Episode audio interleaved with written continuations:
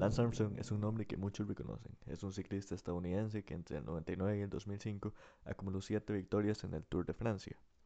Y sin embargo, ahora es recordado por ser el tipo al que le quitaron sus 7 victorias por dopaje.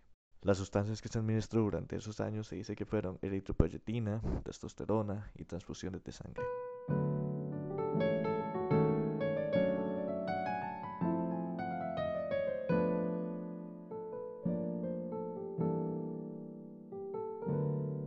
Deporte es sumamente enriquecedor. Los beneficios que se pueden traer de practicar un deporte son muchos y varía según la naturaleza de este. Acá antes de entrar en beneficios del deporte quiero separar lo que son estos dos conceptos, el deporte y actividad física. Y bueno, puede sonar muy obvio, pero es que tal vez tiende a confundirse. El deporte se rige por normas, normalmente hay una competencia y claro, va de la mano de la actividad física, pero no es lo mismo.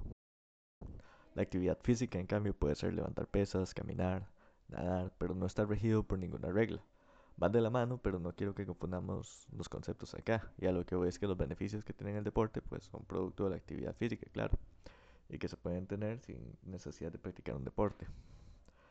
Ahora bien, ¿cuáles son los beneficios?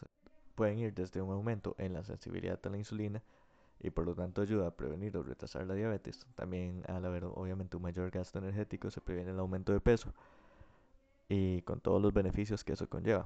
Alguna vez mencioné en el episodio de epigenética sobre cómo ayuda en la plasticidad cerebral y que por lo tanto mejora el desempeño cognitivo, el desempeño cerebral, sobre todo en el caso de la memoria.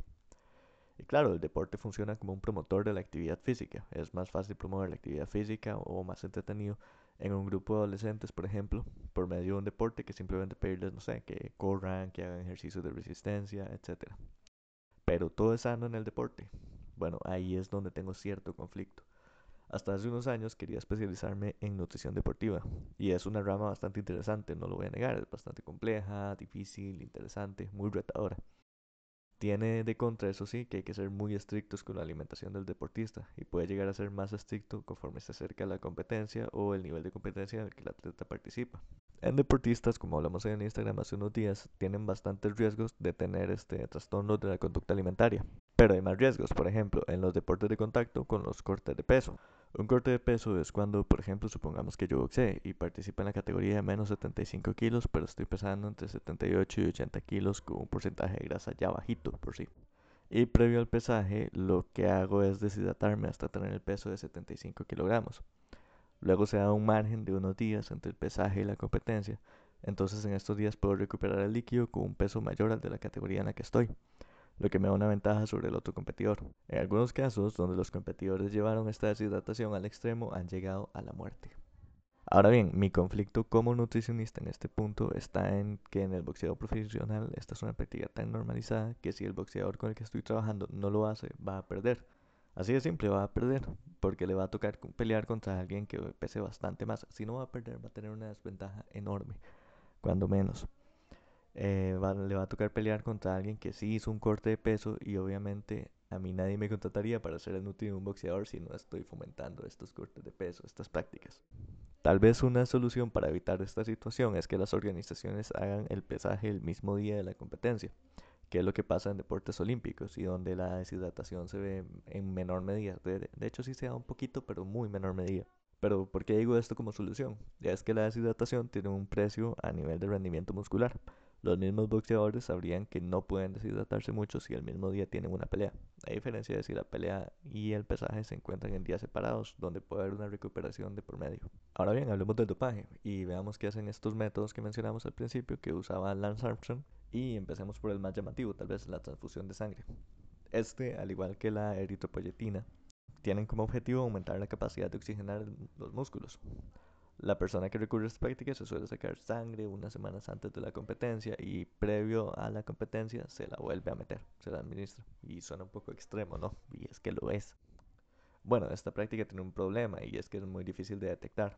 Tampoco he encontrado qué efectos pueda llegar a tener en las personas, ya que como las drogas, por ejemplo, los atletas no dirán que lo usan y por otro lado no sería ético hacer un estudio con transfusiones de sangre en un grupo de personas para ver qué pasa simplemente.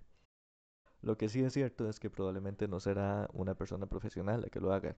Nadie con un título de médico o enfermería o algo por el estilo que sea capacitado para esto eh, va a avalar esta práctica. Eh, tampoco se van a hacer en las condiciones higiénicas que, que se necesitan. Y una transfusión de sangre no es cualquier procedimiento. Se necesita equipo adecuado, ya dije condiciones higiénicas y alguien que lo haga. Ya por esto este, trae consigo bastante riesgo. También mencionamos la testosterona, que puede servir tanto para mejorar el rendimiento en el corto plazo como para aumentar la masa muscular. De este sí se sabe que causa daños en un montón de órganos, en hígado, corazón, riñones, sistema inmune, endocrino. Y ojo, si la persona está aún en la pubertad, se ha visto que tiene el crecimiento. Eh, claro, eh, antes de, de, generar aquí un mito, los hombres sí producimos más testosterona, las mujeres también tienen en menor medida, pero esa es testosterona que se produce conforme las necesidades del cuerpo. En fin, no son los únicos riesgos que trae consigo el deporte, pero creo que con esto he dejado claro que no siempre es un equivalente de salud. Más que nada, este podcast fueron como las razones de por qué no quiero ser un nutri deportivo. No tengo nada en contra de los que se dediquen a esta rama, ya dije que lo respeto muchísimo y que creo que hay que tener mucho conocimiento para dedicarse a ella. Pero para estar en esta rama hay que meterse de lleno en el ambiente de la competencia, un ambiente que puede ser sumamente tóxico. Y si vieron los problemas que mostré acá, los trastornos de conducta alimentaria, cortes de peso y dopaje derivan directamente de la competencia, de la necesidad de alcanzar una mejor marca, eh, llegar en una mejor condición que el rival o cumplir con los estándares de belleza, por ejemplo, que tiene la competencia.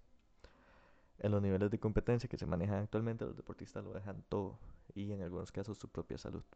Como siempre, la bibliografía esta vez es poquita queda en la descripción y espero que hayan disfrutado este podcast.